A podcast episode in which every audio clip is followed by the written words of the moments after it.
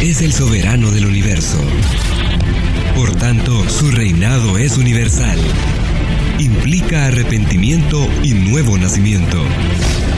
Es justicia, libertad, autoridad, gracia. Mateo 6:10 Venga tu reino, hágase tu voluntad en la tierra, así como en el cielo. Tu reino en nosotros. Escuchemos el mensaje de hoy con el pastor Javier Torres, quien es pastor principal de Iglesia Hermosa Rosa de Sarón, IRSAD. Tu reino en nosotros. Filipenses capítulo 3 versículo 20 afirma, Pero nuestra ciudadanía está en los cielos, de donde también esperamos al Salvador, al Señor Jesucristo. El apóstol Pablo desafía a los creyentes de la iglesia de Filipos a ser imitadores suyos. Tal invitación puede proceder de alguien que está inflado por su ego o de alguien que de verdad vive de acuerdo con lo que proclama. En su primera carta a los Corintios, el apóstol afirma, imítenme a mí, así como yo imito a Cristo. Primera los Corintios capítulo 11, versículo 1. De modo que lo que Pablo pide a sus lectores que hagan es algo que él practica en su propia vida. Esto no sucedía con los escribas y fariseos, de quienes Jesús dijo, no sigan su ejemplo, porque dicen una cosa y hacen otra. Mateo capítulo 23, versículo 3. La instrucción de el apóstol Pablo cobra sentido cuando se descubre que habían maestros que se decían seguidores de Jesús, pero que en realidad eran sus enemigos. Los cristianos estaban tentados a seguir tales enseñanzas y a imitar a esos falsos maestros que enseñaban que el cristiano tiene licencia para pecar, ya que nada que se haga con el cuerpo afecta el espíritu y que la gracia de Dios es tan grande que lo perdona todo. Estas falsas doctrinas no han desaparecido, pues aún hoy día hay predicadores que enseñan a la gente que una vez que hace una simple oración, todo cambia. Según este razonamiento, si alguien antes de hacer la oración era un adúltero, una vez hecha la oración, puede continuar con esa clase de vida, pero ya no es pecado. Porque una vez salva el alma, no importa lo que haga con el cuerpo. Otros siguen enseñando que Dios es tan bueno que es imposible que esté dispuesto a enviar a alguien al infierno. De esta manera se presenta a un Dios bonachón, carente de justicia. El apóstol Pablo les recuerda a sus lectores que, aunque están en este mundo, deben tener presente que son ciudadanos del cielo y que por lo tanto su fe y conducta deben regirse por los principios divinos y no por los antivalores mundanos. En vez de poner su mirada en los asuntos de la tierra, deben ponerla en las cosas de arriba. Colosenses capítulo 3, versículo 2. Teniendo siempre presente la gloriosa esperanza del regreso de nuestro Señor y Salvador, quien transformará el cuerpo de nuestra humillación para que sea semejante al cuerpo de gloria. Filipenses capítulo 3, versículo 21. Como cristianos, ya no podemos regocijarnos haciendo las cosas malas, sino practicando todo aquello que glorifique al Señor y sea de bendición para la gente. Además, cada día en íntimo compañerismo con el Señor, guiados por el Espíritu Santo, de modo que cada día nos parezcamos más a Él y seamos de bendición para quienes nos rodean.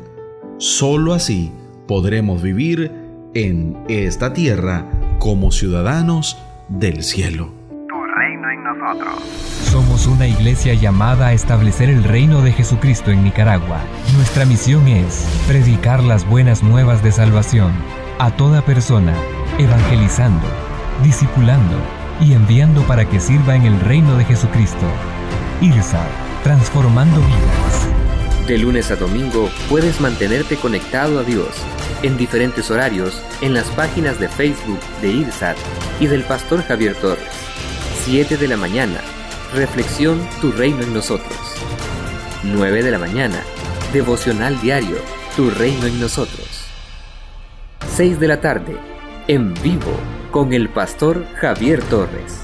Además, puedes suscribirte al canal de YouTube del Pastor Javier Torres y escuchar los devocionales diarios en Spotify y Google Podcast, así como visitar www.javiertorres.com y escribirnos al número WhatsApp 85 88 88 88 y recibir la reflexión diaria en tu celular.